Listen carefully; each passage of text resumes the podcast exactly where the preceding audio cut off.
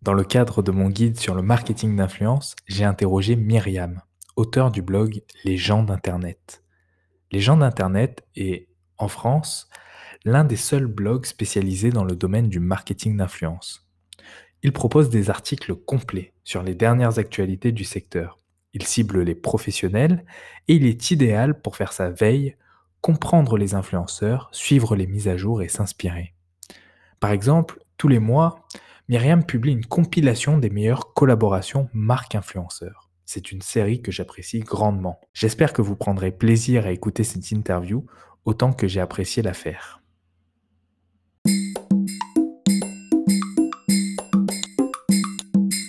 C'est totalement le but d'avoir des points de vue qui diffèrent du mien. Donc, euh, sinon, sinon, ce serait pas intéressant.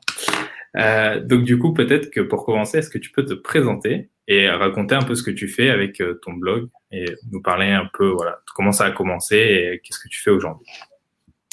Donc, je m'appelle Myriam, j'ai créé il y a deux ans maintenant euh, le site Légende Internet.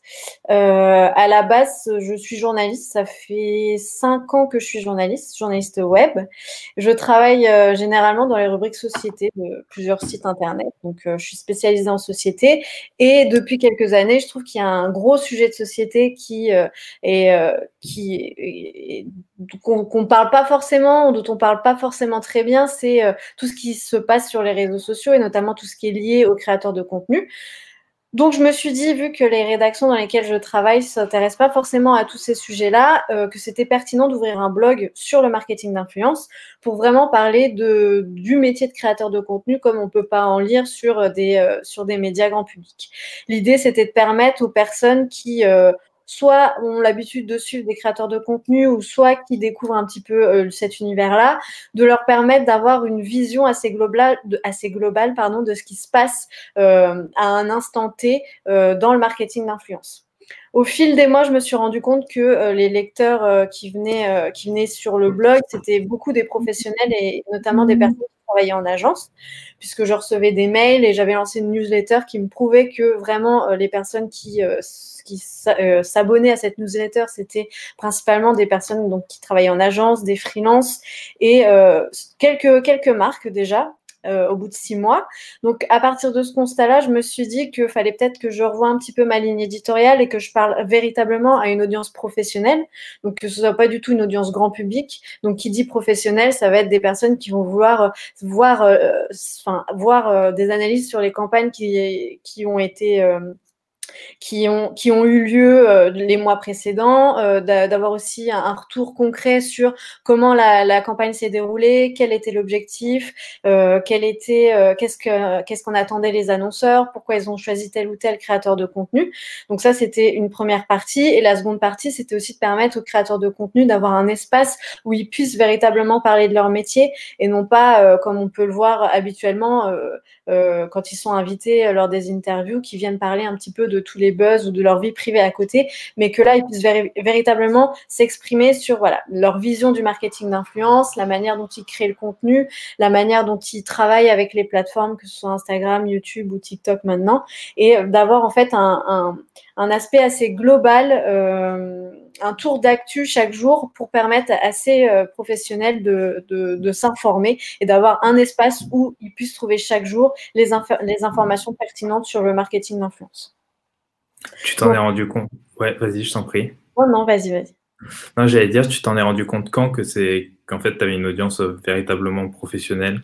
Euh, Ça a été assez rapide ou tu as mis un peu de temps avant de réaliser que le voilà que l'audience était plutôt professionnelle sur ce sujet-là?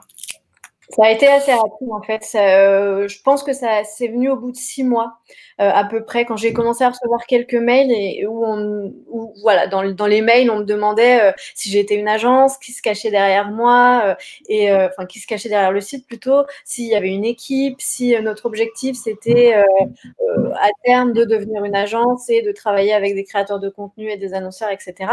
Donc c'était surtout des, des, des personnes qui étaient curieuses je pense mais qui travaillaient déjà dans ces cet univers-là et qui, euh, je pense, faisaient leur veille et sont tombés sur les articles que je publiais, soit via euh, les réseaux sociaux, soit via, euh, via Google, et qui donc voulaient en savoir un petit peu plus.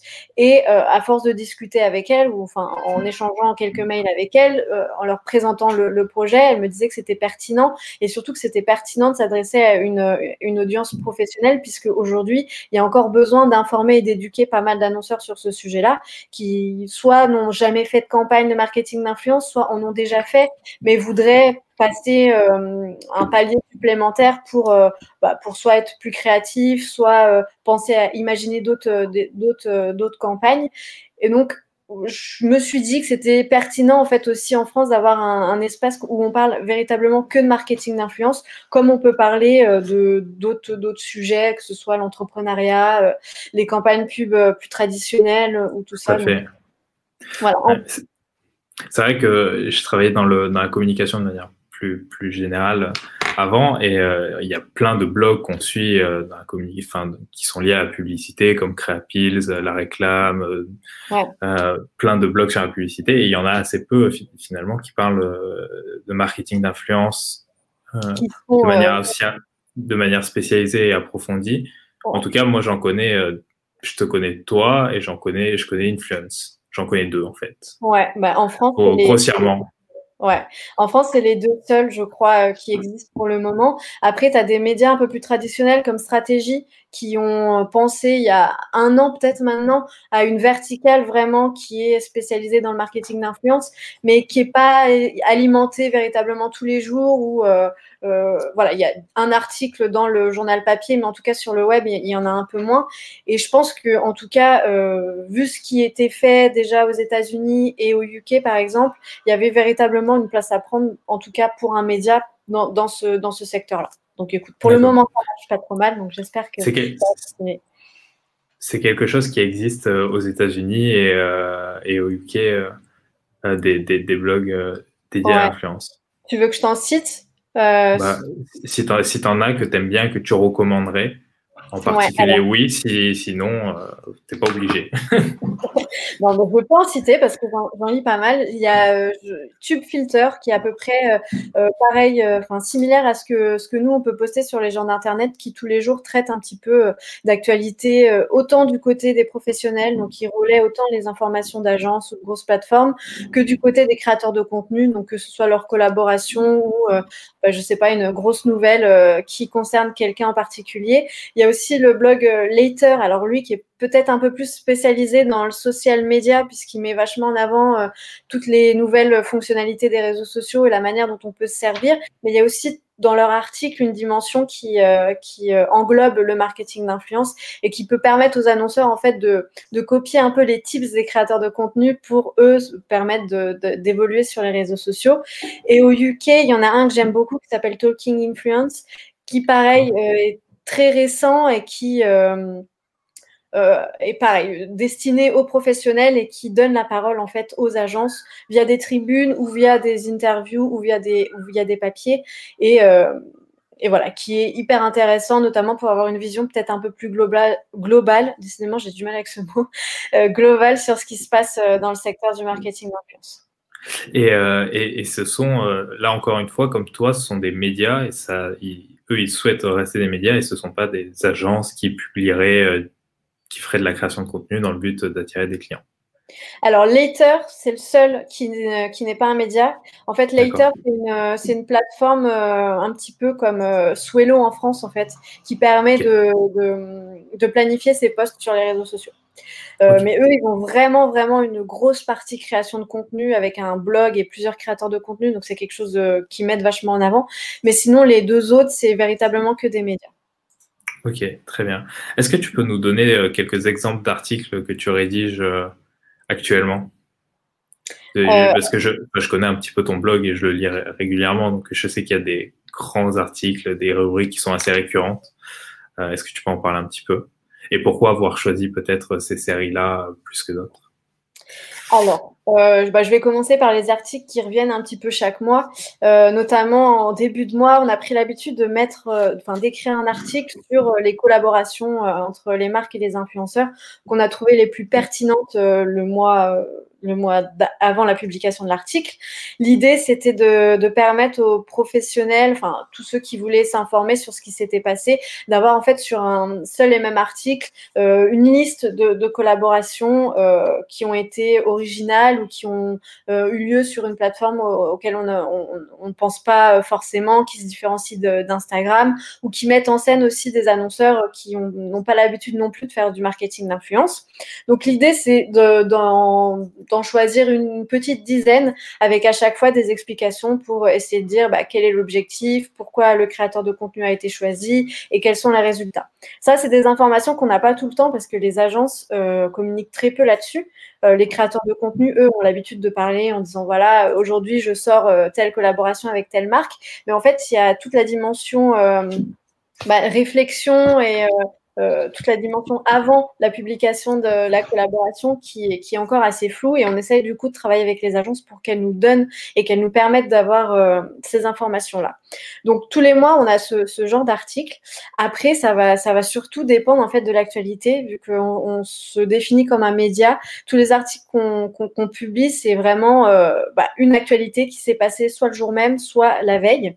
par exemple, là, pour demain, je suis en train d'écrire un, article sur un, live caritatif qui va avoir lieu sur Twitch ce week-end. Donc, l'idée, c'est de bah, d'expliquer un petit peu quel est ce quel est quel est cet événement, qui va y participer, quel est l'annonceur qui euh, qui va aussi euh, sponsoriser un petit peu ce live et quel est l'objectif. Euh, ça, pareil, dans l'idée de aussi de d'informer et de montrer ce qu'il est possible de faire avec une plateforme comme Twitch et des streamers qui bah, ont l'habitude d'animer une communauté et de jouer en live à des jeux vidéo. Après, ça peut également être des interviews de professionnels du marketing d'influence qui veulent s'exprimer sur un sujet en particulier. Par exemple, je peux te donner euh, l'exemple de Rich euh, le mois dernier qui a fait une grosse communication sur l'amplification média donc l'amplification média, c'est le fait de euh, euh, d'allier une communication marketing d'influence à du social ads. C'est quelque chose qui est très populaire actuellement aux États-Unis et Rich mise euh, vachement là-dessus pour ces prochains mois. Donc il voulait en parler. Donc voilà, on a échangé. J'ai pu échanger avec avec la plateforme pour qu'elle m'en dise un petit peu plus. Et sinon, là, en fin d'année, il y a aussi beaucoup de beaucoup d'acteurs qui nous sollicitent pour partager leurs prédictions sur l'année à venir, euh, sur 2021, euh, à savoir bah, quelles, quelles vont être les grandes tendances sur les réseaux sociaux à prendre en compte et euh, et à mettre en avant et un petit peu donner une analyse de ce qui s'est passé cette année et de ce qui pourra se reproduire euh, l'année prochaine. Donc en fait, c'est vraiment des articles qui, en fait, tous les jours, il y a des articles un petit peu différents suivant euh, euh, une déclaration d'un créateur de contenu ou un CP qu'on va recevoir ou une collaboration qu'on va voir qui va être pertinente à mettre à mettre en avant. Donc donc voilà, c'est des des articles qui sont hyper variés, mais ceux qui fonctionnent le plus et qui intéressent le plus, c'est vraiment ceux qui mettent en avant une collaboration. D'un influenceur avec une marque assez connue. Ok. Ok. Et donc, du coup, toi, tu es en relation régulière avec euh, ces agences ou c'est plutôt un, travail de veille que tu fais et que, qui, nourrissent ces articles actuellement? Alors, il y a un gros, gros travail de veille, ça, je ne vais pas te le cacher. Euh, très, très gros travail de veille où tous les jours, il faut voilà, regarder les réseaux sociaux, regarder les stories, regarder Twitter, regarder Instagram, regarder ce que font les médias, etc. Euh, parce que très peu, encore une fois, très peu d'agences euh, communiquent là-dessus. Donc euh, moi, le travail que je mène depuis à peu près, on va dire presque un an, c'est de d'essayer de, de, démarcher les agences en leur disant voilà, on est un jeune média et nous, ce, qu'on, ce qui nous intéresse, c'est de mettre en valeur votre travail. Donc n'hésitez pas à nous contacter quand vous avez une campagne qui sort un peu de l'ordinaire et qui dont vous êtes fiers, à venir nous contacter, à venir nous en parler. Donc au fil des mois, certains certaines ont pris l'habitude de, nous envoyer des CP ou nous envoyer des mails quand elles sortent vraiment un gros projet sur lequel elles veulent s'exprimer, ou même quand elles, euh, quand elles, quand, ouais, quand elles ont un projet, que ce soit en marketing d'influence avec un créateur de contenu en particulier, ou si elles sortent une nouvelle fonctionnalité, un nouvel, un nouvel outil pour permettre aux annonceurs de, de créer leur propre campagne. Donc, elles nous sollicitent. Euh, après, certaines euh, ne pensent pas encore à nous, mais ça, je pense que ça va, que ça va arriver, que c'est un travail euh, pareil de fond et que ça va devenir une habitude. Mais en tout cas, aujourd'hui, on, a, on reçoit beaucoup plus de CP qu'il y a un an. Et euh, il y a un an, par exemple, on faisait, que, on faisait tout sur de la veille. C'est-à-dire que personne nous envoyait d'informations et on, on faisait euh, énormément de veille, ce qui est un travail euh, qui prend énormément de temps chaque jour. Euh, et en plus, les articles sont de très bonne qualité, donc, euh, donc chapeau à toi. Et je, me, je, suis, je suis vraiment curieux de savoir euh, l'énergie que tu fournis derrière tout ce travail. c'est vrai que j'ai jamais vraiment véritablement compté le nombre d'heures le nombre d'heures consacrées au blog, mais je pense que ouais, c'est entre 3 et 5 heures par jour. Que ce soit de la veille, mais en fait, la veille, ça peut être, euh, tu vois, tu, es sur ton compte Instagram, tu regardes une story, et puis là, tu vas voir un créateur de contenu qui parle d'un truc, et puis paf, ça va te donner une idée euh, d'article à, rédiger. Donc, ça, en fait, ça fait partie de la veille, mais ça fait aussi partie de mon quotidien, parce que j'ai, comme tout le monde, j'ai l'habitude d'aller sur Instagram et de, et de me divertir via ce biais-là. Donc, euh, c'est c'est pas véritablement, euh, enfin, c'est pas du temps que je, que je, que je consacre aux gens d'Internet, quoi. Après, le, le, le plus long, c'est euh, de rédiger l'article et de faire en sorte que voilà, ce soit pertinent, qu'on apprenne véritablement quelque chose, sans, sans avoir toutes les informations. Par exemple, quand je fais un article sur une collaboration, il y a toujours la partie euh, bah, stratégie derrière qui me manque, et ça me chagrine un peu parce que je pense que c'est une partie qui peut véritablement intéresser les lecteurs et qui peut bah, donner un peu plus de, de fond à, à l'article. Mais je fais sans donc en essayant de prendre voilà des euh, le, les que les informations que partage euh, la, le, le, créateur de contenu et les informations que l'agence partage elle sur ses réseaux sociaux. Mais en tout cas chaque jour je dirais entre ouais 3 et 5 heures. Ok, c'est beaucoup de boulot. Mais euh, mais ça m'étonne pas. Euh, Est-ce que tu aurais quelques euh, exemples de campagnes toi qui en vois beaucoup qui t'ont un petit peu marqué euh, dernièrement? Alors, euh, dernièrement, dernièrement, euh, alors moi, il y a une campagne qui m'a interpellée parce que j'ai trouvé le, le process hyper, euh, enfin, hyper bien mené, en tout cas de moi ce que j'ai pu voir sur les réseaux sociaux. C'est une campagne qui a été menée par Givenchy avec la Givenchy avec la l'agence Revol, Revolver je sais pas du tout si ça se prononce comme ça. Mais euh, en gros, l'idée, c'était, bah, les événements ne peuvent pas avoir lieu, donc c'était de digitaliser un petit peu euh, la sortie d'un parfum et de mettre en scène euh, toute une journée euh, ce parfum sur les réseaux sociaux. Et donc, ils avaient sollicité, je pense que c'était une dizaine de créatrices de contenu sur Instagram, et elles ont partagé leur journée depuis chez elles en story sur Instagram. Mais en fait, la marque leur envoyait des petits colis surprises, leur avait prévu à midi de faire un un Zoom avec euh, un cuisinier pour euh, faire à manger. Elles ont répondu à des questions. Euh, elles ont eu aussi un, call avec la personne qui a pensé le parfum, etc. Donc j'ai trouvé ça hyper pertinent de suivre en fait tout au long d'une journée un événement. Et puis ça, résonne aussi euh, vachement avec ce qui se passe en ce moment, vu que tout le monde euh, digitalise un petit peu toutes ces communications. Donc je trouvais que c'était bien pensé et que c'était bien amené. Non forcément à la rentrée, quelque chose qui était vachement, qui a vachement été relayé, c'est euh, la, je crois c'est la quatrième ou la troisième collection capsule de Lena Situation avec Jennifer, où ils ont pensé un magasin physique pour cette collection. Donc voilà, c'était encore un, un niveau au-dessus. En fait, à chaque collection, elle pense à un nouveau truc et, euh, et ça, pareil, je trouvais ça hyper pertinent. Euh, je suis sûre qu'il y en a d'autres que j'oublie.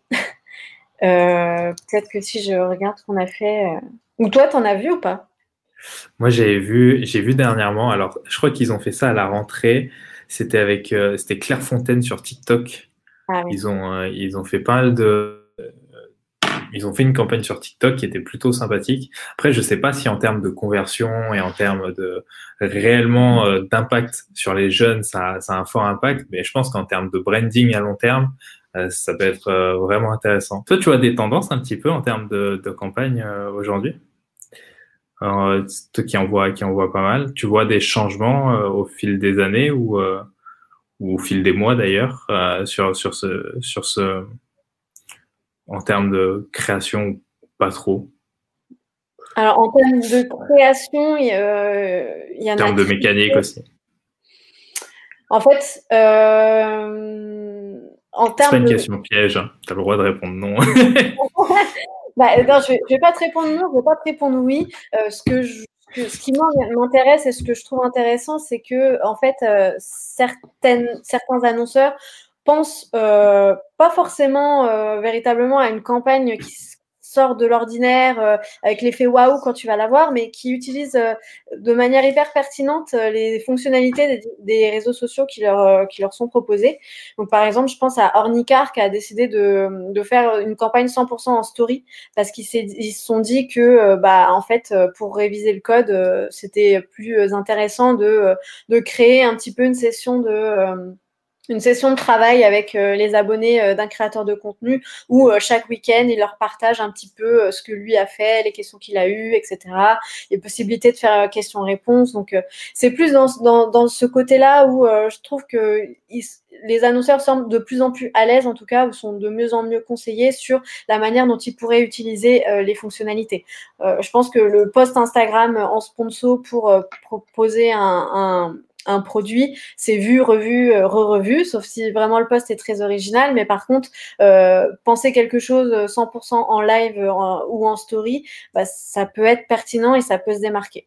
Et euh, je pense que d'ici quelques mois, il y aura forcément de très bons exemples du côté de TikTok où aujourd'hui il y a pas mal d'annonceurs qui essayent euh, de se positionner et de voir avec les équipes TikTok ou même avec les agences d'influence marketing sur euh, ce qu'ils pourraient faire. Et tu as cité tout à l'heure euh, la, campagne Clairefontaine. Euh, si je ne me trompe pas, c'est enfin, les équipes TikTok qui ont conseillé Clairefontaine et qui ont accompagné la marque. Et aujourd'hui, ils sont hyper fiers de cette campagne parce qu'ils ont su créer quelque chose d'hyper créatif. après, c'est vrai que les retombées, j'ai pas les chiffres, donc je sais pas du tout si ça a bien fonctionné, mais, euh, mais en tout cas, là, dernièrement, il n'y a pas enfin, il n'y en a pas une où je me suis dit, ah ouais, ça y est vraiment un, beau Incroyable. ouais. Je pense que ça va arriver, mais. Euh, c'est vrai que d'un côté, je, suis assez d'accord avec toi, c'est intéressant d'utiliser euh, les fonctionnalités, elles sont de mieux en mieux pensées. Et je pense aussi que ça vient du fait que les, les marques aussi se laissent être en fait, tu vas pas révolutionner le truc, mais vu que les marques font de plus en plus confiance aux influenceurs, j'ai l'impression, et comprennent mieux quel est le, entre guillemets, le profil influenceur et le personnage influenceur. Euh, et donc, du coup, le, laisse les influenceurs s'exprimer un peu comme ils le souhaitent. Du coup, on a vraiment une, euh, on a, bah, les influenceurs reconnaissent les plateformes par cœur et donc, euh, du coup, savent utiliser et ont plein d'idées à la minute. Donc, s'emparent de ces plateformes-là. Et d'un autre côté, quelque chose qui me semble euh, aussi euh, être présent du côté des, marques, c'est le fait que euh, finalement, on se rend compte que l'influence, c'est un peu différent de la publicité, où tu n'as pas besoin d'une idée extrêmement créative pour faire une bonne campagne. Il faut aussi choisir un influenceur qui est authentique et qui aime parler de la marque et finalement un test produit ou une review, ça marche très bien si euh, si c'est la bonne communauté et si c'est parlé avec euh, si c'est raconté avec authenticité de la part de, de l'influenceur. Donc pas forcément euh, l'obligation d'innover avec toujours une dernière idée créative au centre de la campagne. Enfin, en tout cas, c'est c'est ce que je perçois aujourd'hui. Toi, tu as, des idées, enfin, tu as des idées, tu tu perçois des, euh, des, tendances côté agence. Euh, typiquement, euh, à un moment, il y a eu vraiment cette, en tout cas, c'est comme ça que je l'avais perçu, une, une forme d'industrialisation avec beaucoup, beaucoup de plateformes. Aujourd'hui, tu nous as parlé un peu d'amplification. Est-ce qu'il y a des, des, tendances que tu vois au sein des agences qui, qui, se, qui, qui apparaissent? Alors, l'amplification, c'est vraiment un truc euh, ces dernières semaines euh, sur, euh, enfin, pas un truc, un sujet ces dernières semaines qui, qui est vachement présent. Après, ce que moi je peux dire, c'est que aujourd'hui, enfin, de ce que j'analyse et de ce que je vois et de ce que aussi j'entends des différents acteurs du marketing d'influence, c'est qu'aujourd'hui, les il y a énormément d'agences, mais il y a aussi énormément d'agences qui se transforment en plateforme, c'est-à-dire qui, proposent un outil clé en main aux annonceurs pour qu'ils puissent gérer eux-mêmes leur, leur campagne de marketing d'influence. parce que certains annonceurs se sont rendus compte que c'était pertinent aussi de, de, de passer de pas déléguer la partie euh, relation influenceur à une agence, mais de vraiment avoir cette relation avec le créateur de contenu avec qui on va travailler pour, euh, bah, pour en parler euh, en, en, direct avec lui, pour euh, imaginer le concept et puis aussi pour, pour, pour travailler sur le long terme. C'est-à-dire que vu que la personne va aller va connaître l'équipe, elle va forcément être d'accord pour réitérer, réitérer l'expérience et retravailler par la suite. Donc il y a cette tendance que je note où il y a beaucoup d'annonceurs qui essayent de s'émanciper et de prendre un petit peu leur envol de leur côté en, en créant des équipes en interne spécialisées dans le marketing d'influence. Je crois que Yves Rocher a eu vraiment une grosse, euh, une grosse équipe euh, au sein euh, de son équipe marketing qui gère vraiment toute la partie marketing d'influence et qui donc ne délègue plus la création de contenu ou la relation avec un, influenceur à une agence.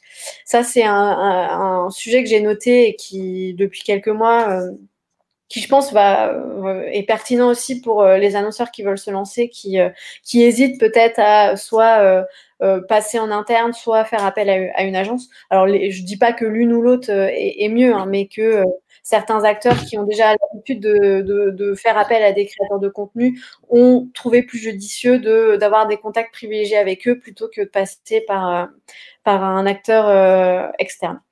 Donc il y a ça. Après euh, ce que je note aussi plus du, euh, du côté du créateur de contenu, c'est que aujourd'hui, pour, euh, pour se différencier sur les réseaux sociaux, il y a évidemment les posts qui vont qui, qui, qui ont l'obligation d'être hyper travaillés, euh, des, des, belles photos, euh, des belles images, etc.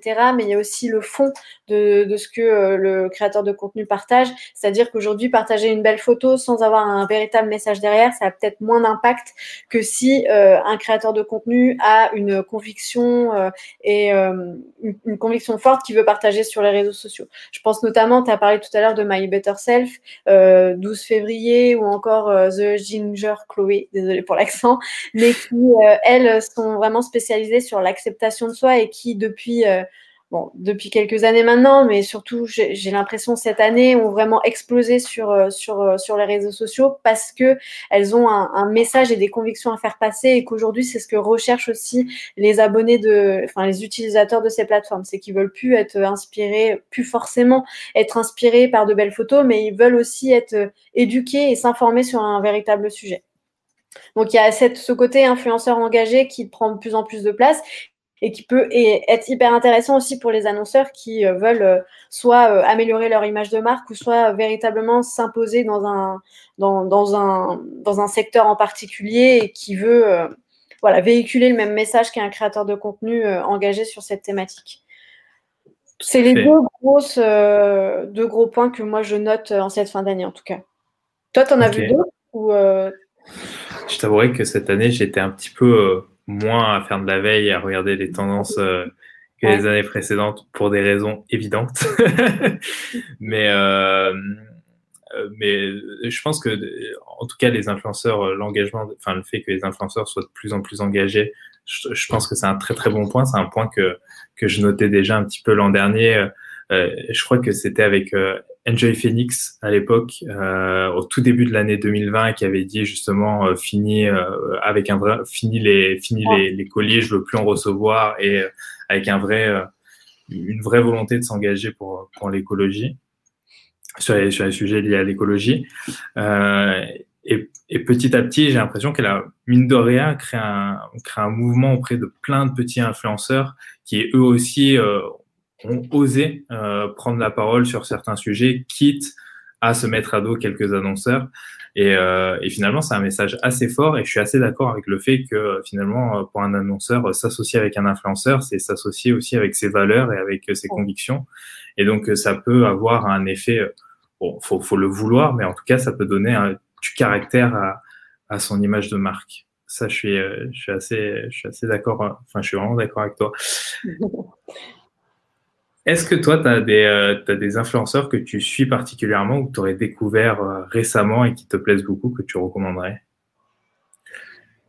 Euh, bah, Sur Instagram, je vais redire ce nom que j'arrive pas à prononcer, mais The Ginger Chloé, que j'ai découvert la semaine dernière. Et j'étais déjà tombée sur son compte, mais trouvais que c'était pertinent parce qu'elle a un véritable message à faire passer et que, en fait, au, tout début, ce qui est intéressant, c'est de connaître son histoire, c'est que je crois qu'elle s'est lancée en 2017 et qu'au tout début, elle n'était pas du tout dans ce mouvement euh, d'acceptation de soi. Euh, elle était très lifestyle, elle proposait, euh, partager ses découvertes, ses coups de cœur, etc. Et au fil des années, bah, elle a voulu véritablement s'engager dans, dans ce, dans ce mouvement-là. Et en fait, c'est en s'engageant qu'elle a explosé sur Instagram.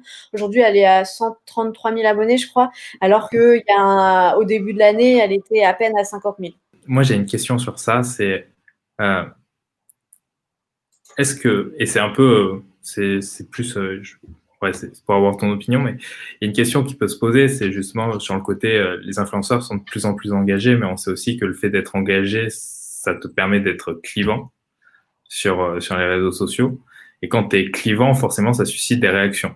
Est-ce qu'il n'y a pas un petit biais, ou en tout cas une stratégie qui pourrait paraître un petit peu hypocrite auprès des influenceurs, de dire, bon, je vais dire que je suis engagé, donc, ça va forcément être clivant. Donc, je vais faire plus de réactions parce que ceux qui vont pas être d'accord, ils vont réagir de manière négative. Et ceux qui vont être d'accord, ils vont le promouvoir. Euh, Est-ce que tu penses pas qu'il n'y a pas aussi cette tendance un peu vicieuse derrière ce truc de dire, bon, bah, finalement, on est tous devenus engagés parce que c'est ce qui marche en ce moment sur les plateformes liées aux algorithmes? Alors, je pense que certainement, il y a des utilisateurs qui vont euh, s'engouffrer dans, dans ce, dans ce truc-là, mais que je pense que, comme toujours, de toute façon, si pas, euh, si pas au fond de toi véritablement convaincu par ce que tu dis, ça va tôt ou tard se voir et que tu vas en avoir marre en fait de, de partager ce genre de contenu parce que ça te ressemble pas et qu'au bout d'un moment, tu vas pas avoir d'idée ou tu vas plus vouloir t'exprimer là-dessus et que, voilà. Donc en fait, je pense que oui, il y a des forcément des personnes qui vont se dire c'est hyper pertinent de partager un post sur sur cette thématique-là parce que je sais que ça peut engager et que ça peut être partagé et que ça peut faire réagir. Mais ça va peut-être marcher une fois et ça va pas marcher euh, par la suite. Parce que, par exemple, Chloé, elle qui s'est vraiment spécialisée là-dessus, euh, ses, posts sont engagés, mais ses stories sont aussi. Et c'est tous les jours qu'elle en parle. C'est tous les jours qu'elle poste, c'est tous les jours qu'elle est, présente en story. Donc, euh, je pense que si véritablement elle n'était pas du tout convaincue par ce qu'elle disait, ou qu'elle avait pas envie de partager un message, ou qu'elle le faisait juste pour.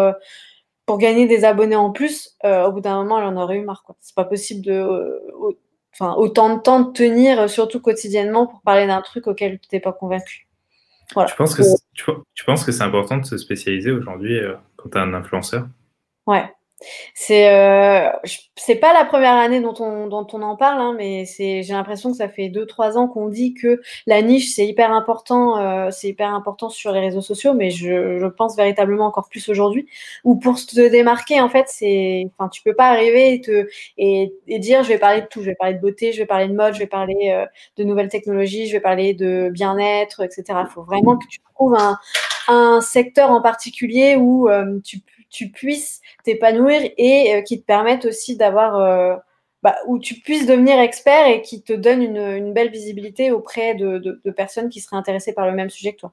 Alors certes, je pense pas qu'aujourd'hui, sur des sujets de très très niche, on arrive à euh, réunir des millions d'abonnés, mais ça peut permettre en tout cas de devenir expert dans un domaine et d'avoir déjà une belle visibilité sur un, dans un domaine en particulier. Ok, et je rajouterais juste un, dernier truc. C'est, euh, on voit bien aujourd'hui avec la micro-influence que euh, les annonceurs sont hyper euh, intéressés par ces communautés plus restreintes, mais ils sont aussi hyper intéressés par des communautés qui sont hyper spécialisées. Tu, tu, parlais tout à l'heure que toi, tu étais intéressé par des sujets tech.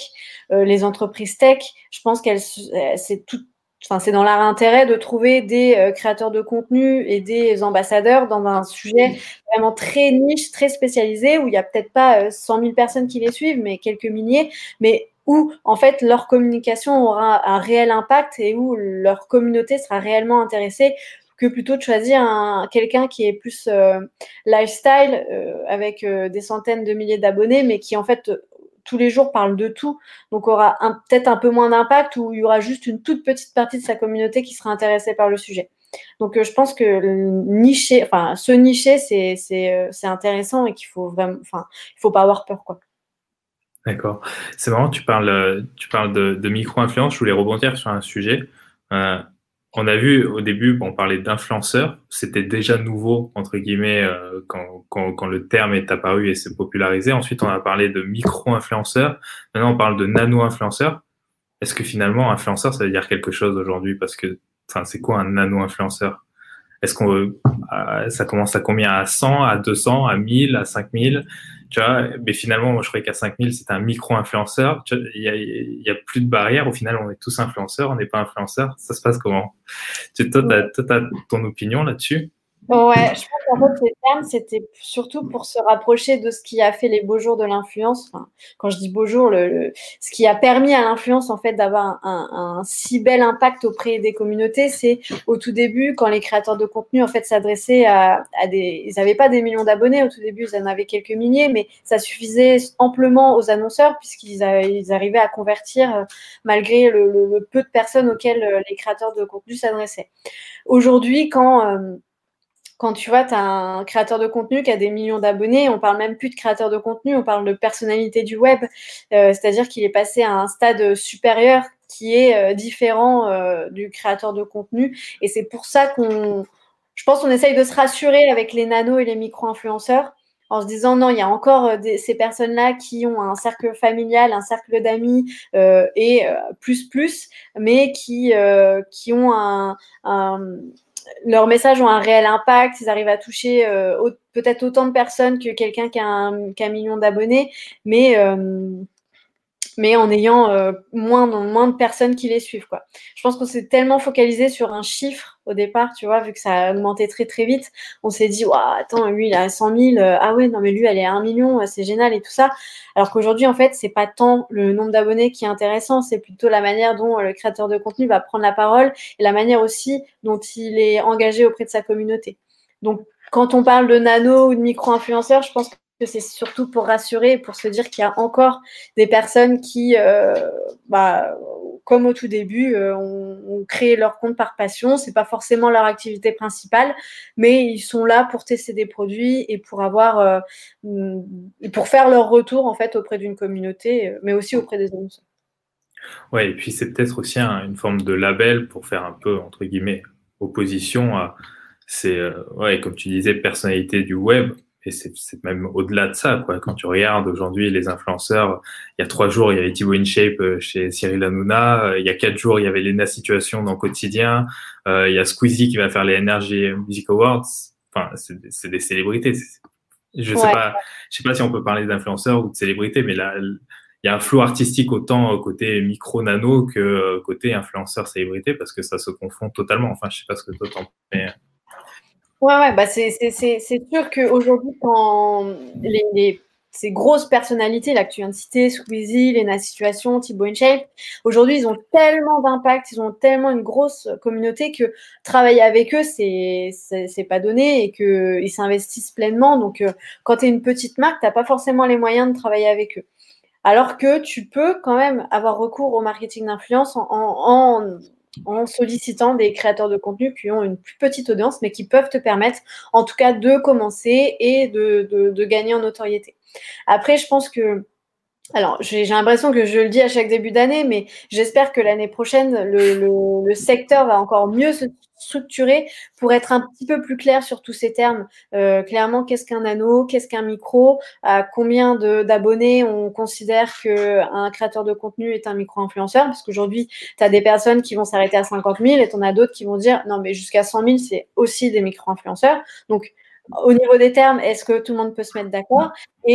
Aussi, euh, qu'est-ce qu'on fait de, ces, de ces personnalités du, web qui ont des millions d'abonnés, qui ont tellement d'impact aujourd'hui, qui sont au même stade que euh, des euh, artistes comme des chanteurs ou des acteurs. Donc, est-ce qu'on les considère encore comme... alors, eux vont se considérer encore comme créateurs de contenu, mais est-ce que c'est... Dans quelle catégorie on, les classe et pourquoi est-ce que c'est intéressant de travailler avec eux? Je pense qu'il y a hmm. tout un... Encore un Ouais, mais tu, parce qu'au final, tu risques d'avoir un problème sur ton blog. C'est qu'aujourd'hui, tu parles d'influence, mais demain, si Squeezie dépasse le nombre d'abonnés euh, de Orelsan, ce qui est peut-être le cas, bah, du coup, Orelsan, est-ce que c'est un influenceur, une célébrité? Est-ce que finalement, ton blog, tu vas pas devoir parler aussi de toutes les célébrités euh, des médias traditionnels, type, euh, voilà, Cyril Hanouna, qui est la personnalité française la plus suivie sur Twitter. Non, comment, tu, comment tu vas faire je me, définis. J'essaye d'utiliser de moins en moins le terme influenceur. Enfin, on essaye d'utiliser de moins en moins le terme influenceur dans les articles qu'on écrit et on se tourne plus vers créateur de contenu. En fait, créateur de contenu, je pense que ça va être le terme utilisé pour le métier de créateur de contenu, à savoir une personne qui crée du contenu sur les réseaux sociaux, euh, que ce soit pour elle, pour les marques, etc. Donc, voilà, j'espère me différencier de cette manière-là, mais aussi la question se pose pour les stars de télé-réalité, par exemple. Pourquoi est-ce que euh, on parlerait pas de déplacement de produits de stars de télé-réalité et qu'on parle de placement de produits de de situation, tout ça? Donc il y a, y a, plein d'aspects comme ça qui, qui peuvent poser problème ou qui, qui forcément posent question parce que tout le monde a une image de, euh, du marketing d'influence propre à lui ou se fait une image, enfin, se fait sa propre image du marketing d'influence. Nous, on est parti de, enfin, c'est pas notre ligne éditoriale, elle s'est tournée là-dessus, c'est qu'on s'est dit, euh, nous, on donne la parole aux créateurs de contenu, donc euh, c'est pas des stars de télé-réalité, parce que stars de télé-réalité, c'est des stars de télé-réalité, comme le nom l'indique. Euh, on parle pas forcément de, de personnalité non plus, à savoir des Nabila ou des Caroline Receveur parce que c'est des personnalités, ou même des séries Hanouna, qui peuvent faire aussi parfois des placements de produits sur les réseaux sociaux, mais on parle des créateurs de contenu. D'accord. c'est hyper clair, mais. Euh. Bah, ça, moi, je pense, euh, je, pense le comprendre, mais c'est intéressant de voir que finalement, euh, toi, tu essaies de structurer ça comme ça, en tout cas aujourd'hui. Ouais. Après, peut-être que, comme tu dis, bah, on va être obligé d'évoluer, on va être obligé d'aller, de, de peut-être élargir un petit peu notre champ de vision, mais Écoute, on verra. Euh, il y aura encore beaucoup de choses à analyser, je pense, avant de se poser ces questions-là. Donc, euh, je ne me fais pas de soucis. Bah, en tout cas, merci bien pour cet échange. C'était très intéressant. Euh, si on veut te contacter, comment on fait? Alors, on peut passer par le mail. Donc, c'est contact at Sinon, c'est via les réseaux sociaux. On est présent sur euh, Twitter, LinkedIn, Instagram et on répond à tous les messages. Donc, euh, n'hésitez pas à nous contacter là-dessus. Et sinon, euh, bah, je crois que j'ai aussi d'informer avec une plateforme.